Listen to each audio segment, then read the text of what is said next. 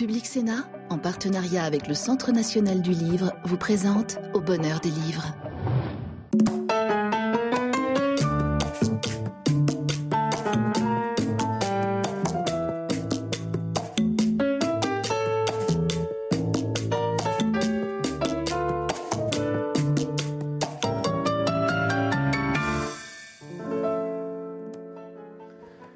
Bonsoir et bienvenue dans l'émission littéraire de Public Sénat au bonheur des livres. Le roman d'intrigue ou d'enquête est, paraît-il, aussi vieux que l'épopée de Gilgamesh ou de l'Odyssée, c'est-à-dire aussi vieux que la littérature elle-même. Et pourtant, il a longtemps été considéré comme un genre mineur. Euh, aujourd'hui, ses frontières s'effacent, ses hiérarchies s'abolissent, euh, au point que Simenon, par exemple, Simenon qui disait lui-même J'ai trop de respect pour la littérature pour considérer que le roman policier en fait partie, eh bien Simenon a été admis dans la Pléiade au, à peu près au même moment qu'André Gide, euh, qu'Aragon et que Camus. Alors, la littérature policière est-elle une littérature de genre ou bien est-elle une littérature tout court?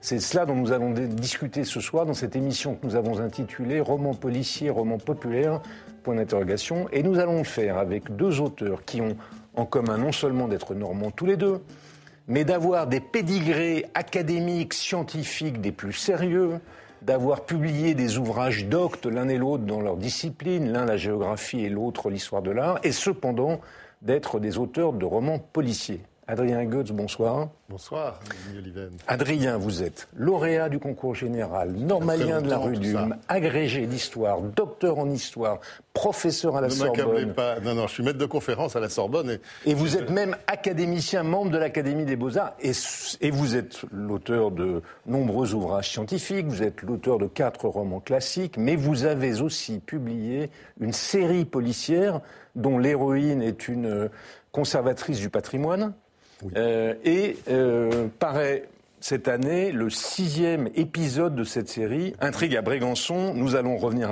à, vous, mais nous allons commencer avec Michel Bussy. Michel, bonsoir. Bonsoir. Michel, vous aussi, vous êtes professeur, vous avez une carrière universitaire très sérieuse, vous êtes professeur de géographie, spécialiste de la géographie électorale. Vous avez publié sur le sujet une dizaine d'ouvrages très sérieux. Vous avez même dirigé un laboratoire du CNRS euh, à Rouen. Ouais. Euh, et ça, c'est Dr. Jekyll. Mais il y a Mr. Hyde. Mr. Hyde, c'est un phénomène d'édition. Vous avez publié une vingtaine d'ouvrages, de, de, thrillers policiers, euh, qui vous ont hissé à la deuxième place, je crois, du podium des auteurs les plus vendus en France. Vous avez dû, depuis le début de votre carrière, à peu près vendre une vingtaine de millions d'exemplaires et vous publiez trois vies par semaine aux presses de la Cité. Euh, et vous êtes évidemment rentré immédiatement dans euh, la liste des best-sellers, comme d'habitude, j'allais dire. Donc l'intrigue, c'est, euh, on commence par un cadavre découvert sur les bords de Meuse. Sur ce cadavre, trois passeports identiques, mais avec des noms différents, des identités différentes. Et à partir de là, vous allez nouer et dénouer une intrigue complexe et bien ruilée, pleine de rebondissements. Exactement, c'est ce que j'aime souvent dans mes romans, pas dans tous, mais avoir une situation de départ qui paraît euh, quasiment impossible, c'est-à-dire que là, un, brave homme qu'on retrouve euh, décédé, qui était marié depuis 30 ans, qui avait voilà père de famille, représentant de commerce, une vie tout à fait banale, et on découvre qu'il aurait eu deux autres identités, puisqu'il se promène avec deux autres permis de conduire, de jumeaux, de sosie ou de triplés, pourquoi pas. Sauf que les dates de naissance, c'est le même jour à Paris, à Mende, donc, euh, donc dans, un désert français, et à Charleville-Mézières, euh, dans les Ardennes. Donc impossible évidemment d'être né au même endroit, à trois, euh, dans trois endroits différents au même moment, et plus encore de mener trois vies parallèles dans trois endroits si différents. Et pourtant, tout laisse penser que c'est le cas. Alors, on ne peut pas rentrer dans l'intrigue parce que sinon on va tout dévoiler. Est-ce que vous, est-ce que vous, j'imagine, est-ce que vous avez réfléchi euh, à vos techniques narratives? Est-ce que vous avez réfléchi à vos recettes? Est-ce que vous avez une méthodologie de construction de vos, de vos romans? Bah, il y a forcément quelque chose qui est, complètement artisanal au départ. Moi, j'ai jamais pris de cours d'écriture, de, scénario, de, quoi que ce soit. Donc, euh, quand j'ai écrit mon premier roman, je me suis lancé euh, à nourri de, toutes mes lectures ou des films ou des BD que j'avais euh, vus ou regardés. après, c'est vrai que comme on pose régulièrement la question, est-ce que vous commencez par la fin? Est-ce que vous laissez de la liberté à vos personnages? Enfin, toutes ces questions techniques, on finit par réfléchir à ce qu'on fait. j'ai publié dernière chez Le Robert un, un livre qui s'appelait L'art du suspense vous essayez un petit peu de théoriser euh, ce que peut être l'intrigue à suspense, notamment ce qu'est l'intrigue à twist, c'est-à-dire un rebondissement. Comme on disait, il y a des nouvelles à chute, c'est-à-dire qu'il y a une chute à la fin qui, euh, surprend et qui retourne la, narration. Donc j'ai essayé un peu de théoriser ce, genre-là. Euh, donc voilà, bien sûr, mais faut pas oublier que ça reste essentiellement artisanal et notamment l'idée de départ d'un livre l'étincelle qui fait qu'on se dit tiens, je vais pouvoir écrire 300, 400, 500 pages à partir de cette idée de départ. Ça, ça reste complètement magique et mystérieux. On voit quand même le géographe, non pas seulement le géographe de géographie électorale, non pas seulement dans la puissance des lieux, qui sont des personnages à part entière de vos romans, et là en l'occurrence c'est le Cantal, Paris 18e et la Meuse, enfin les Ardennes rimbaldiennes. Mais non, mais parce que comme vous faites de la géographie électorale, vous faites des statistiques, vous faites des maths, et il y a une espèce de, me semble-t-il, dans vos romans, de modélisation. Il y a, une construction quasi mathématique des intrigues et de ces retournements. Oui, alors c'est vrai que je trouve que moi je faisais de la géographie, mais de la géographie euh, sociale. Euh, je m'intéressais un petit peu moins au paysage ou à l'environnement, euh, au sens de la morphologie, des couches de roches, etc., que, que la sociologie au sens de la politique, au sens de la démographie, de l'urbanisme, etc.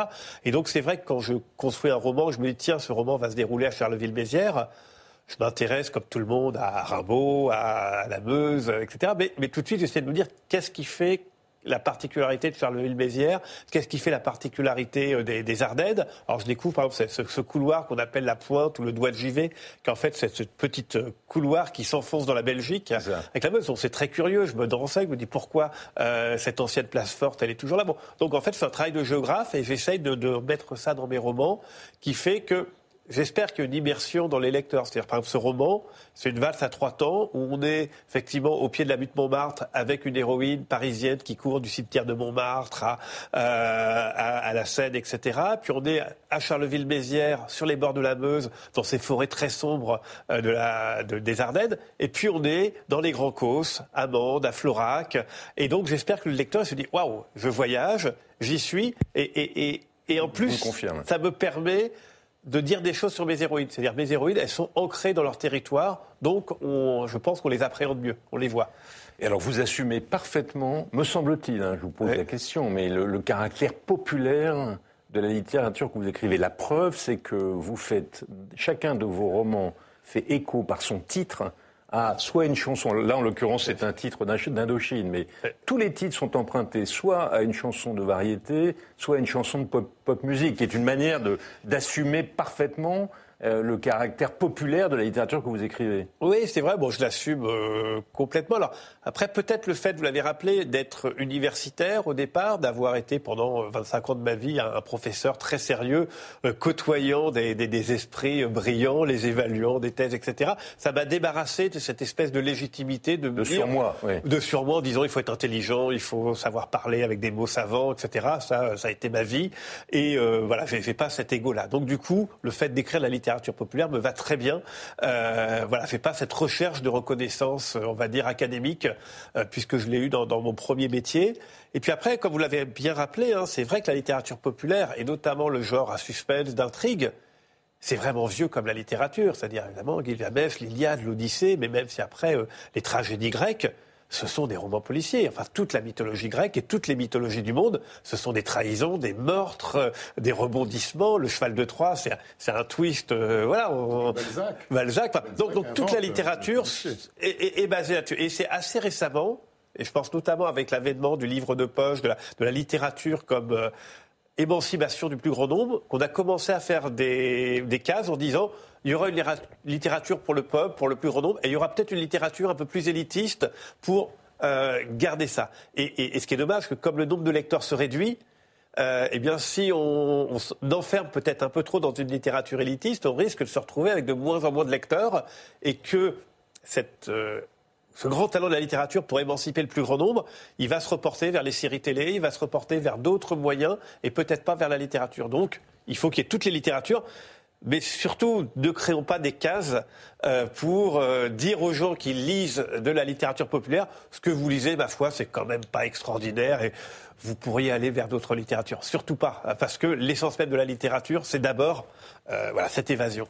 Adrien, vous qui êtes membre de l'Académie, vous ne pensez pas que, des Beaux-Arts, mais enfin de l'Institut, vous ne pensez pas que quelqu'un comme Michel Bussy figure honorablement à l'Académie française? Est-ce qu'il va falloir attendre, comme, pour, comme pour, pour, Dumas ou pour Eugène Sue, des décennies avant de lui reconnaître la légitimité qui est la sienne? Il y a quelqu'un que nous admirons l'un et l'autre, Michel et moi, qui aurait eu toute sa place à l'Académie française, c'est Maurice Leblanc. Oui, bien sûr. Qui est très populaire, qui a toutes les ficelles du roman feuilleton, mais qui se sent l'héritier euh, de Maupassant, de Flaubert, de Balzac, enfin qui n'était pas de l'Académie française, aucun des trois, mais il est euh, le continuateur d'une vraie tradition littéraire qui survit dans le roman policier. Le roman a connu toutes ses révolutions, mais un certain type de roman est toujours là, celui où on vous fait découvrir des personnages étranges, celui où vous arrivez dans des, dans des milieux un peu secrets et interdits, exactement ce que vous disiez, Michel. Bon, moi, je vote pour l'entrée de Michel à l'Académie. Mais, mais, mais, à supposer qu'il en ait envie.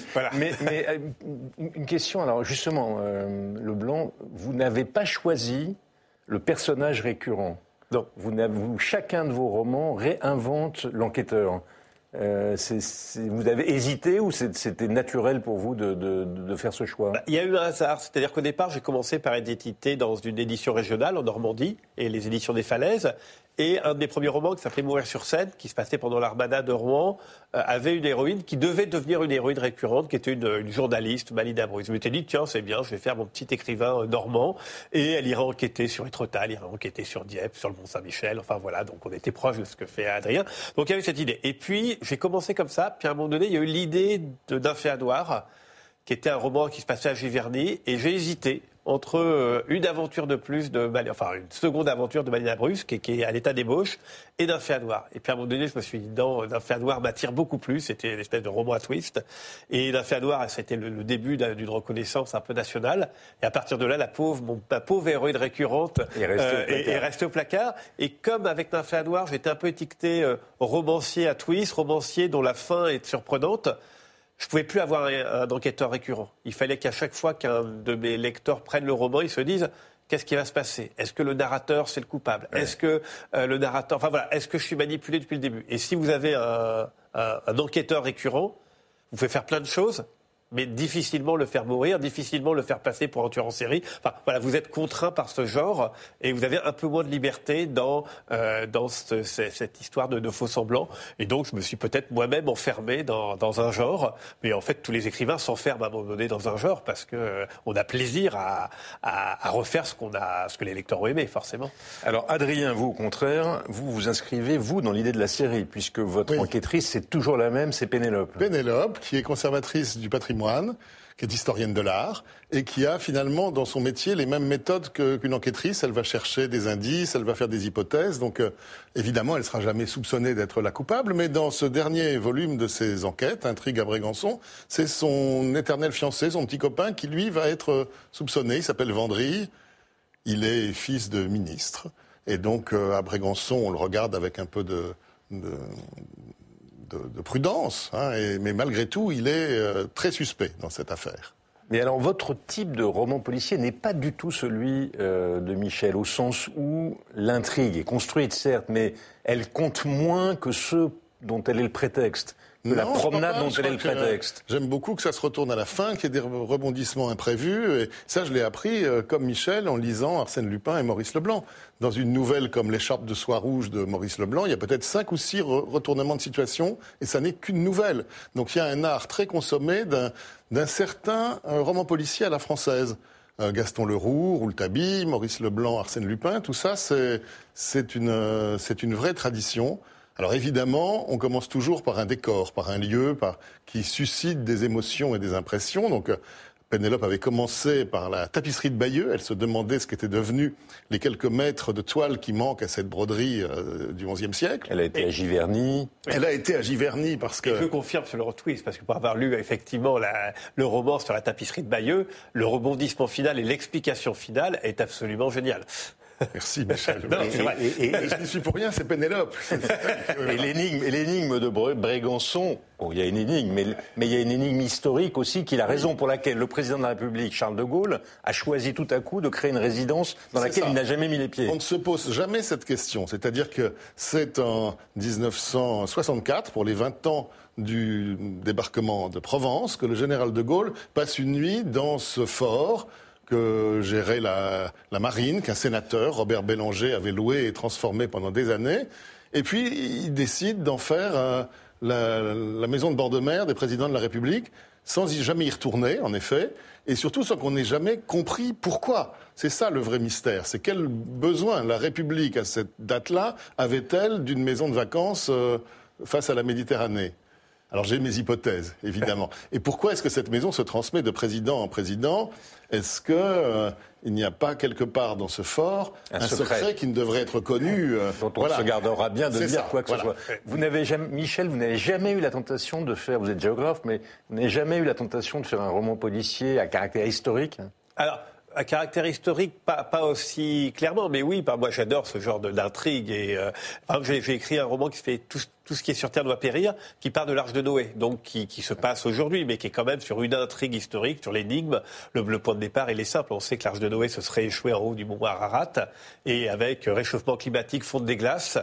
Euh, on commence à voir ce qu'il y a réellement en haut du mont Ararat. Et là, il y a toute une série de, de religieux, enfin, de, de- qui Moi, commencent à paniquer. aussi, oui, que il y a eu une panique et Voilà. l'histoire de l'Arche de Noé des chercheurs d'art, c'est fascinant parce qu'il y a des tas d'illuminés depuis des siècles qui ont prétendu avoir trouvé l'Arche. Enfin, Que voilà. la clé du mystère soit dans les siècles passés. Et qu'au fond, c'est pas des romans historiques, mais le- la clé de l'énigme est dans l'histoire, toujours. Est-ce que vous, vous vous revendiquez, parce que vous faites des romans chics tout de même, référencés, euh, cultivés, lettrés, euh, très accessibles, hein, très très Oui, très des lisibles. références à la fin, mais c'est toujours un Est-ce peu que sur non le non la non mais même mais même enfin je veux dire c'est- lié à l'art, à l'histoire, à la politique. Est-ce que vous vous re- revendiquez de la littérature populaire? Mais j'espère, oui, bien sûr. Mais au sens, encore une fois, d'un d'un Maurice Leblanc ou d'un Gaston Leroux. C'est de la vraie littérature. Et, Balzac aussi, encore une fois, L'Auberge Rouge, Une ténébreuse affaire, c'est des, romans feuilletons et des romans policiers. L'Auberge Rouge, c'est le premier cadavre dans une chambre fermée de l'intérieur, et c'est Balzac qui, en a l'idée. Et, vos, collègues de l'Académie, de l'Institut, considèrent dans votre œuvre cette série à l'égal de vos autres Il y a productions intellectuelles des passionnés de Maurice Leblanc. Il y a Michel Zinc, par exemple, qui, qui connaît vrai. parfaitement. Vrai. euh, il a lui-même écrit, il a lui-même écrit Exactement. quatre euh, ou, Voilà. ou trois ou- Il y a la- policiers. à l'Académie des sciences morales et politiques Jean Tullard, qui est un féru de- d'Arsène Lupin et de, et de romans populaires. Donc voilà, il, y a des, il faut se débarrasser de ces, ces catégories qui n'ont plus lieu d'être. Et, et on a, c'est le plaisir de lire qui compte. C'est ça aussi, c'est qu'on est, on s'embarque dans une aventure. Donc vous, votre, votre maître en littérature policière, c'est Leblanc. Alors je dirais oui, je crois vraiment. Je l'aime beaucoup. C'est de, je de là que vous est venu le goût. Oui, c'est la lecture de l'aiguille creuse. Quand j'étais au collège, je me suis dit qu'il y avait le trésor des rois de France à découvrir, que l'aiguille d'Étretat était euh, un sanctuaire. Enfin, tout ça, moi, j'y ai cru et j'y crois peut-être euh, encore. Et vous, Michel, que- que- quels ont été vos inspirateurs? Que- Qu'est-ce qui, qu'est-ce qui a créé chez vous l'envie d'écrire de la littérature policière Bah, il il a- Oui, il y en a beaucoup. Il y a eu Agatha Christie, il y a eu. moi, je cite souvent Sébastien Jaffrelot parce que c'est celui qui écrit le, le- celui qui a écrit L'été meurtrier ou Un long dimanche de fiançailles, qui est sans doute celui qui fait des romans qui sont le plus proches de ce que j'essaye de faire en tout cas. Mais Maurice Leblanc, moi, je lui dois beaucoup parce qu'en fait, mon premier roman, Code Lupin, je l'ai écrit en, en relisant l'édition omnibus de, pour le centenaire d'Arsène Lupin en 2005. Et en relisant Arsène Lupin, non seulement j'ai eu cette idée de me dire je vais faire une géographie d'Arsène Lupin, mais je me suis dit ce type est un génie. C'est-à-dire, je me suis dit, parce que j'avais lu ça quand j'avais 15 ans ou 13 ans, je me suis dit, euh, Leblanc est un génie, il invente tout. Et on cite Conan Doyle comme un peu plus littéraire, parce que bah, les Américains ou les Anglais savent très bien. chez Leblanc. Il n'y a pas un mot de trop. Il y a des dialogues Exactement. formidables. Et c'est très moderne. que Lupin vous a... Non, mais Agatha Christie, oui. Parce que le fort de Brégançon, où j'ai eu le privilège de résider un peu, d'y dormir, euh, c'est un monde clos. inaccessible. Il y a une petite digue, c'est très sécurisé. Euh, on a très envie de, de mettre un cadavre au centre et de se dire que tous ceux qui sont présents dans ce roman, il y a une éditrice, il y a un photographe, il y a deux gardiens. Euh, qui ne ressemblent pas du tout à ceux qui sont réellement les, les gardiens du fort de Brégançon, et qui sont des gens charmants que je salue. Euh, et... On sent que vous avez envie d'y être à nouveau invité. Hein. Vous voulez pas être ouais, mal J'avais demandé si je pouvais y aller. Et le directeur des résidences présidentielles m'avait dit mais oui bien sûr. Euh, voilà. Oui, C'était en l'absence du, chef de l'État. Parce que grâce à vous on découvre tout un monde, le directeur des résidences ah ben présidentielles. le, le, enfin il y a toute une série d'administrations le mobilier national, le mobilier national. C'est la, la mission de Pénélope. Elle doit refaire le décor, parce qu'il y a des strates dans le fort de Brégançon. Il y a un goût Bernadette Chirac, il y a un goût Anémone Giscard d'Estaing. Tout ça, c'est superposé. Et là, grand coup de balai, euh, on veut moderniser, apporter des choses contemporaines. Voilà. Donc, Je dois euh, dire que c'est assez drôle. Il y a, un passage, il y a un passage sur le rideau euh, oui. des, gardiens qui, Alors tout est vrai. Ça, les rideaux, tout ce qui concerne les rideaux est impeccablement vérifié. Est-ce que la passion de, de Pénélope et du, et du roman policier est en train progressivement de, de, de contaminer votre œuvre et de prendre la place de tous les ouvrages doctes que vous devriez écrire Vous arrivez à maintenir, ou, vous maintenez quand même de la place pour le reste? Je continue à écrire des, articles sérieux dans des catalogues d'exposition, dans l'exposition Ingres qui va commencer à Chantilly euh, le mois prochain. J'ai fait un article que je crois sérieux euh, dans l'exposition euh, sur le prince Napoléon qui va commencer à Ajaccio au Palais Fèche cet été. Je suis un des commissaires de cette exposition et j'ai fait des articles qui sont de type universitaire. au, moment où vous faites, vous faites ce travail universitaire, est-ce que tout à coup vous dites Ah, tiens, le palais Fèche, ah oui, tiens, oui, bien sûr. notons ça sur un calepin, ça pourrait faire une enquête C'est comme la géographie électorale de Michel, ça donne envie de rêver sur des cartes et de rêver sur des archives et de, et de se dire qu'il y a plein d'histoires qu'on peut raconter. Alors nous allons poursuivre cette conversation avec une lectrice, Mona, euh, qui a une question et je crois que cette question est pour Michel. Mona, on vous écoute.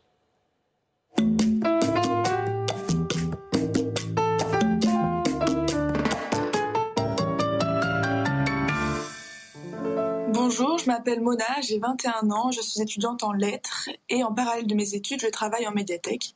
Autant dire que les livres me suivent un peu partout, tout le temps et depuis toujours. Mon premier souvenir de lecture, c'est euh, Le Comte de Monte Cristo. Après avoir vu le téléfilm à la télé chez mes grands-parents, il fallait absolument que je lise le livre. Et depuis, j'ai surtout lu de la littérature classique, mais de plus en plus de littérature contemporaine et engagée. J'ai lu le dernier livre de Michel Bussy, Trois vies par semaine, joli clin d'œil à Indochine, qui est un roman à suspense qui nous invite à tirer les fils pour découvrir euh, les raisons de la mort d'un homme qui se révèle avoir trois identités, trois vies et trois femmes différentes.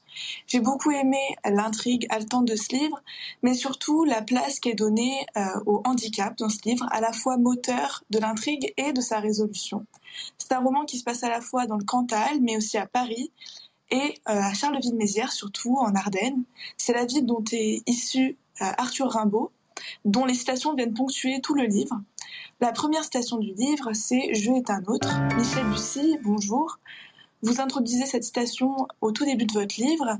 Avez-vous l'impression que lorsque vous écrivez, ces personnages, c'est une démultiplication de vous, et donc euh, ce sont vos autres? Cher Michel, qui, est-ce que... Eh, eh, bien non, je dirais que moi je suis plutôt ce, type d'écrivain qui va essayer de, garder les personnages euh, en laisse. Bah, ce roman parle beaucoup des marionnettes. Hein. On a une marionnette en, couverture. Et c'est un peu ça. Moi, le, romancier, pour moi, c'est un marionnettiste. Donc, je suis le marionnettiste. Je suis caché. Euh, on ne me voit pas. Et par contre, mes personnages, moi, je vois l'envers du décor. Je vois les boulots de scotch. Je vois les ficelles, euh, les agrafes. Euh, par contre, le spectateur ou le lecteur, lui, il ne voit qu'un personnage. Il y croit. il pleure si le personnage meurt, même si c'est un personnage de chiffon, de papier ou d'encre. Il pleure. Mais moi, euh, je connais, je peux changer jusqu'au dernier moment le prénom, la couleur des yeux. Donc je, suis beaucoup moins ému par mes personnages que de les, le, lecteur. Après, j'ai plein d'écrivains qui disent c'est l'inverse. Euh, mais moi, comme j'ai mon intrigue que je dois suivre de façon assez précise, J'aime bien, je sais que tel personnage va tomber amoureux, tel personnage va mourir, et généralement, ils ont assez peu de liberté. Alors bien sûr, après, on se laisse charmer par les personnages, mais ma, ma contrainte, généralement, c'est quand même justement d'être le marionnettiste. Et, je vous, et vous c'est le comte de Monte Cristo. Vous avez parfaitement raison, cette lectrice. Tout est déjà là, le jeu d'identité, le changement, euh, les masques, le changement, le retour du comte de Monte Cristo. Edmond Dantès est oublié, mais c'est le même personnage. Est-ce que vous, vous diriez, comme Bovary, comme euh, Flaubert à propos d'Emma Bovary, que Pénélope, c'est vous? Ah, Sans doute, oui, je pense, oui. Oui, oui. Mais beaucoup d'autres personnages aussi. On met toujours beaucoup de choses très personnelles qu'on croit cachées dans, dans les aventures policières. Le roman policier est bien pour ça. Voilà, malheureusement, cette émission s'achève, mais avant que nous nous quittions, euh, l'habitude ici, c'est que nous recommandions à nos lecteurs, enfin à, ceux qui nous suivent plutôt, un, goût de lecture, une lecture que nous avons faite et que nous avons envie de partager, un coup de cœur. Mais attention, hein, c'est satisfait ou remboursé. Bien sûr. il faut que, il faut que, après vous avoir lu le livre que vous leur recommandez, ils se disent waouh. Donc on va commencer par vous, Michel. Quel est le livre que vous proposez à la lecture de ceux qui nous ont suivis? C'est un hasard, c'est une Pénélope. Voilà n'y a pas tant de Pénélope. Donc c'est une écrivaine qui s'appelle jeune qui s'appelle Pénélope Rose, qui a publié chez Plomb un roman qui s'appelle Valse fauve. C'est en 2022, je crois. Et euh, c'est un superbe roman qui, raconte euh, l'histoire d'une héroïne pendant une guerre qui ne dit pas son nom. On ne sait pas vraiment où c'est, ni quand c'est. Donc c'est assez onirique. Et on va raconter cette, héroïne qui va d'abord euh, recueillir un enfant, puis être très en dehors de la guerre, puis devoir s'investir dans cette guerre, devenir résistante. Donc voilà, donc c'est un, un, roman avec une écriture très simple, très pure, qui devient très vite de plus en plus haletant. Et j'ai été bluffé par ce premier roman. Adrien. Moi, c'est pas un roman, c'est un essai, un essai de Claude Arnaud, qu'on connaît comme le grand biographe de Jean Cocteau, et qui, dans ce style qui le fait toujours reconnaître, très précis et brillant, euh, met en scène le combat dans l'arène de Picasso et de Cocteau. Donc, ça s'appelle Picasso tout contre Cocteau. C'est Sacha Guitry qui aurait pu dire ça.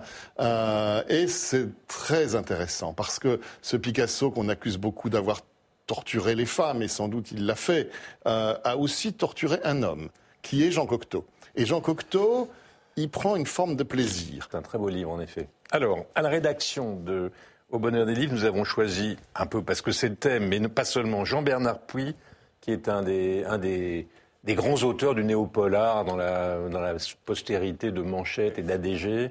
Euh, vous l'avez lu, non? Non, j'ai beaucoup lu Jean Bernard. Enfin, rien que le titre, déjà, ça donne envie. C'est un nanar, évidemment. C'est la, la, la, la, tendance de gauche du néo-polar. C'est la plus dominante, d'ailleurs.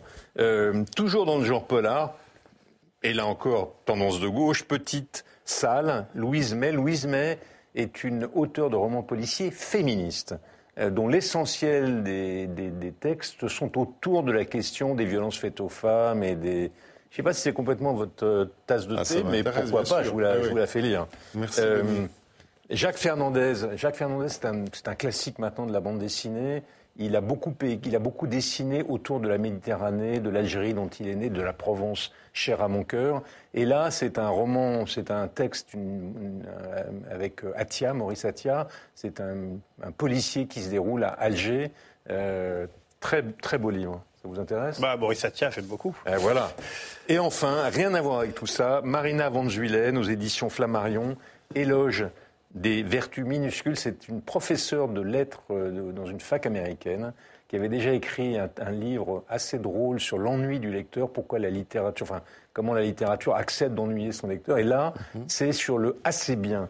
Elle, fait l'éloge, au, lieu de la perfection, de l'accomplissement, de la réussite, elle fait l'éloge à travers des textes littéraires, Proust et d'autres, hum. du assez bien. Je suis sûr que ça va vous intéresser. Ah oui, oui, j'ai très envie de le lire. Voilà. Cette émission s'achève. Merci Adrien Goetz. Vous publiez aussi Dictionnaire de, amoureux de la Toscane. Michel Bussy, Trois vies par semaine. Euh, c'est un page turner, comme on dit. Donc, euh, évidemment, quand on commence, on ne peut pas s'arrêter. C'est, je dirais la même chose, Adrien, d'ailleurs. Merci d'avoir participé à cette émission. Merci à notre lectrice. Et euh, vous pouvez revoir cette émission sur la plateforme numérique de Public Sénat, publicsena.fr. Euh, et sinon, nous nous retrouvons la semaine prochaine euh, à la même heure, à moins que d'ici là, nous ne nous soyons croisés dans une librairie. Merci et bonsoir.